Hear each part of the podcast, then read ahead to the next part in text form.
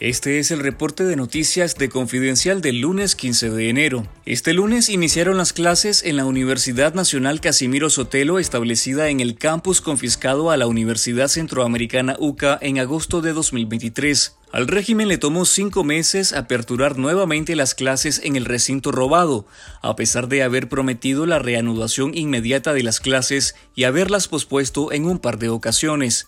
Los procesos de matrículas e inicio de clases han estado marcados por el proselitismo y el adoctrinamiento político del FSLN. El rector de esta universidad estatal, Alejandro Yenet, dijo en una entrevista con el oficialista Canal 4 que la matrícula hasta este 15 de enero eran de 4.664 estudiantes, tanto de reingreso como nuevo ingreso para los cursos en modalidad matutina y vespertina.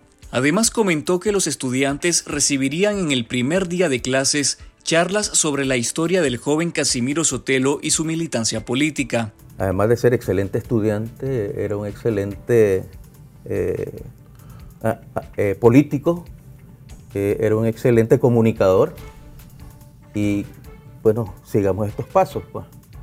Eh, nosotros vamos a estar hablando de él este, este, día porque nos vamos a reunir con varios grupos de estudiantes en uno de los auditorios más, más grandes que tenemos allá.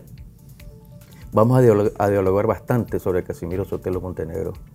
Las redes sociales de la universidad divulgaron fotografías de decenas de estudiantes haciendo filas para ingresar al recinto, pero no presentaron imágenes en las aulas de clases. Mientras tanto, 1.200 estudiantes de la extinta Universidad Centroamericana UCA fueron admitidos en las universidades jesuitas de El Salvador y Guatemala para continuar sus estudios, según el sacerdote María José Tojeira en declaraciones al diario La Prensa. Estos estudiantes, como centenares de otros, decidieron no matricularse en la universidad estatal impuesta por la dictadura para no someterse al adoctrinamiento político del Frente Sandinista. El régimen de Daniel Ortega está fomentando el trasiego de decenas de miles de migrantes irregulares hacia Estados Unidos provenientes de Cuba, Haití y países extracontinentales que llegan a Nicaragua a través de 700 vuelos charter que manejan una quincena de empresas en distintos países, advierte el investigador de diálogo interamericano Manuel Orozco. En una entrevista con esta semana, Orozco explica que Estados Unidos está evaluando si esta provocación política del régimen de Nicaragua representa una amenaza para la seguridad nacional de Estados Unidos. Las implicaciones son sustanciales. Una de ellas es la amenaza de la seguridad eh, de Estados Unidos, la seguridad nacional, toda vez que el control que tiene eh, Nicaragua sobre quién está llegando de esas nacionalidades es mínimo. Y ahí puedes llegar con un pasaporte falso y puedes ser un terrorista.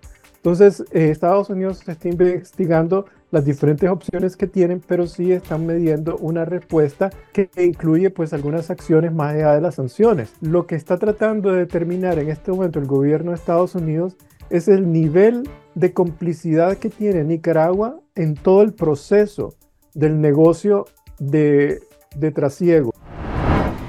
El presidente electo de Guatemala, Bernardo Arevalo, tomó posesión de su cargo en la madrugada de este lunes con ocho horas de retraso, cerrando el capítulo de intento de golpe de Estado que durante meses y hasta el último minuto insistió en perpetrar lo que en ese país denominan como el pacto de corruptos. Nunca más al autoritarismo, proclamó el presidente electo tras un tormentoso proceso de transición en el que el Ministerio Público y algunos jueces y parlamentarios de la legislatura que acaba de terminar intentaron impedir que asumiera el cargo en una intensa jornada este domingo. El nuevo mandatario enarbola un discurso anticorrupción que ha generado grandes expectativas por parte de la población que lo eligió.